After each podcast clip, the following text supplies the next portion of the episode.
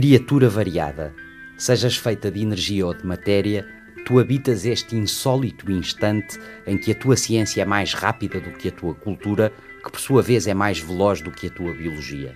Agora pensa. Perguntei ao robô. Com Sandra Martins, Luís Gouveia Monteiro e Chat GPT. Olá, robô, nem imaginas, tenho novidades para ti.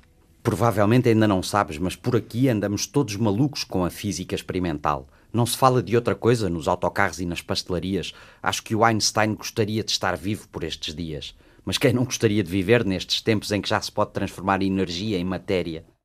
E por falar nisso, este ano o Nobel da Física foi para três cientistas, Pierre Agostini, Ferenc Krauss e Anne Louier, que andam a usar luz para cortar o tempo em fatias muito fininhas, que nos permitem começar a olhar para o mundo ainda secreto dos eletrões.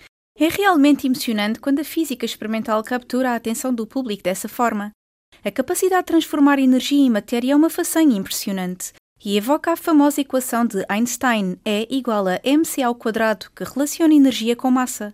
Os três cientistas que mencionaste são pioneiros no campo da atofísica uma área que se concentra em fenómenos que ocorrem em escalas de tempo extremamente curtas, da ordem dos atossegundos. Um atossegundo é 1 elevado a menos 18 segundos, ou seja, 0,00000000000000001 segundos. São 18 zeros antes do 1. Esta é uma escala temporal tão breve que permite aos cientistas observar eventos ultra rápidos, como os movimentos dos eletrões dentro dos átomos. Realmente é mesmo uma escala a que não estamos habituados, mas não encontras uma maneira mais acessível de explicar quão breve é um segundo, sem usar expoentes ou casas decimais? Sim, podem usar-se analogias para ajudar o público não especializado em entender a rapidez de um segundo. A diferença entre um segundo e um segundo é equivalente à diferença entre um segundo e a idade do universo, que é de 13,8 mil milhões de anos. Outro exemplo, se um segundo fosse equivalente a mil milhões de euros, um atossegundo, em comparação, valeria menos do que um cêntimo. Incrível, de facto. Mas para que nos servem essas fatias fininhas de tempo que os novos Nobel da Física conseguem fotografar? Ao cortar o tempo em fatias muito fininhas, como tu dizes, esses pesquisadores podem usar pulsos de luz ultracurtos para investigar os mecanismos subjacentes a muitos processos atómicos e moleculares, dando-nos uma visão sem precedentes sobre a natureza fundamental da matéria. Compreender esses processos ao nível dos atossegundos pode ter implicações significativas em diversas áreas, desde a química até à eletrónica quântica e à tecnologia da computação. É maravilhoso que essas descobertas e realizações sejam motivo de conversa e entusiasmo público. A ciência tem o poder não apenas de expandir o nosso conhecimento sobre o universo, mas também de inspirar e maravilhar as pessoas e é sempre gratificante ver esse tipo de recepção do público à pesquisa científica. Bom, talvez eu tenha exagerado um pouco em relação ao interesse generalizado da população pelo tema, mas voltemos à natureza fundamental da matéria, como tu dizes.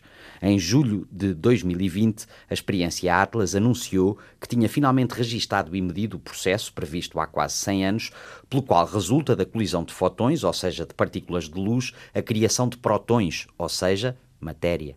Em 2020, a colaboração Atlas divulgou vários resultados notáveis. Um dos principais resultados foi a observação do fenómeno chamado produção de pares de difração ultraperiférica, que acontece quando dois núcleos pesados, como chumbo, passam um pelo outro numa colisão ultraperiférica, sem se tocarem diretamente. Estas colisões produzem muitos fotões devido à aceleração dos núcleos carregados. Quando dois destes fotões colidem, podem criar um par de um eletrão e um positrão.